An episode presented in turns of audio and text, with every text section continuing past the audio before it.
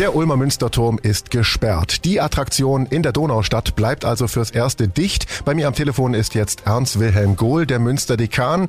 Herr Gohl, was ist los? Ja, wir haben die Pandemie genutzt, um einfach mal den Turmaufstieg von unten bis oben äh, zu begutachten. Das geht ja nicht im Lauf des Jahres. Der Turm hat ja praktisch 360 Tage oder 62 Tage offen. Äh, und deshalb haben wir einfach die Schließung im Frühjahr dann genutzt, um äh, das mal gründlich anzuschauen. Da haben wir einfach Schäden unterschiedlichster Art entdeckt, die dann von Fachleuten begutachtet wurden und wo man jetzt dann äh, die Ergebnisse kriegt und dann überlegt, wie man die angeht. Die Rede ist auch von Vandalismus. Was ist passiert? Ja, wir haben drei Arten von Abnutzung oder Beschädigung. Äh, das eine ist natürlich die Witterung, äh, dann das andere sind die vielen Schritte von den Besuchern, kein Problem. Und dann haben wir immer unter Touristen auch, aber das ist die absolut kleinste Zahl, die einfach versuchen, äh, Dinge mit Absicht kaputt zu machen, Gitterstäbe rauszubiegen, an Eisenarmierungen rumzuziehen, Türschlösser abzuknicken und so. Das gehört leider auch dazu. Aber es ist die Minderheit, die, die Großteil ist ausgesprochen respektvoll im Umgang mit dem Ulmer Münster. Und die meisten, die ritzen ja auch irgendwo ihren Namen rein. Ja, äh, genau, aber das ist ärgerlich, aber es ist natürlich keine Gefährdung, äh, wie jetzt, wenn jemand an so einem Schutzgitter rumzieht.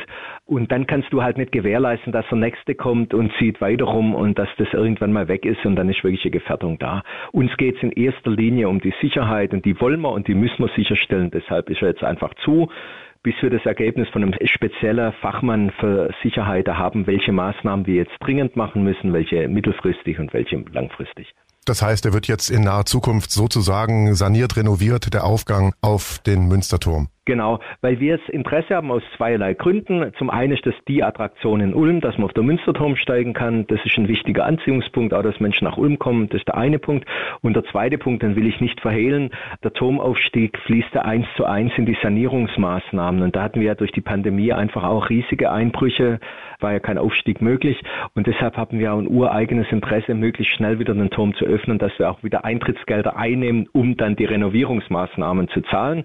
Aber uns ist wichtig, dass einfach die Sicherheit die höchste Priorität hat und wir es erst dann aufmachen, wenn die Sicherheit gewährleistet ist. Also wenn, wenn wir zwei, Paolo, unterwegs wären, wir könnten da gut raufsteigen und du würdest sagen, was, was ist eigentlich das Problem? Aber jeden Tag sind da ja in der Hochsaison Tausende von Menschen drin und dann werden einfach andere Anforderungen an so Gebäude gestellt und die müssen wir jetzt halt einfach überprüfen und dann wieder auf den neuen Stand bringen. Und das seit Hunderten von Jahren, muss man ja auch sagen. Das heißt, äh, wir müssen uns jetzt keine Sorgen machen. Nein, also das Münsterturm steht absolut stabil. Ich muss sagen, wie gesagt, in einer kleinen Gruppe könnte man da auch gut hochlaufen. Es geht einfach darum, dass im Tourismus einfach das nicht beaufsichtigt werden kann und nicht beaufsichtigt wird. Und auf diese äh, Vorgaben muss es einfach ausgerüstet sein. Und deshalb gucken wir da drauf. Super, dann freue ich mich, wenn der Münsterturm wieder aufmacht. Dann gehen wir zwei mit einer ganzen Gruppe hoch, okay? Das machen wir, das ist versprochen. Genau, machen wir. Paul. Super. Vielen Dank, Ernst Wilhelm Gohl, Münsterdekan in Ulm. Bis bald. Bis bald, genau. Tschüss. Der Münsterturm bleibt also bis auf weiteres erstmal geschlossen, wird für uns repariert, renoviert und wieder fit gemacht. Sobald es soweit sein sollte, dass wir wieder rein und wieder hoch dürfen, geben wir Ihnen Bescheid.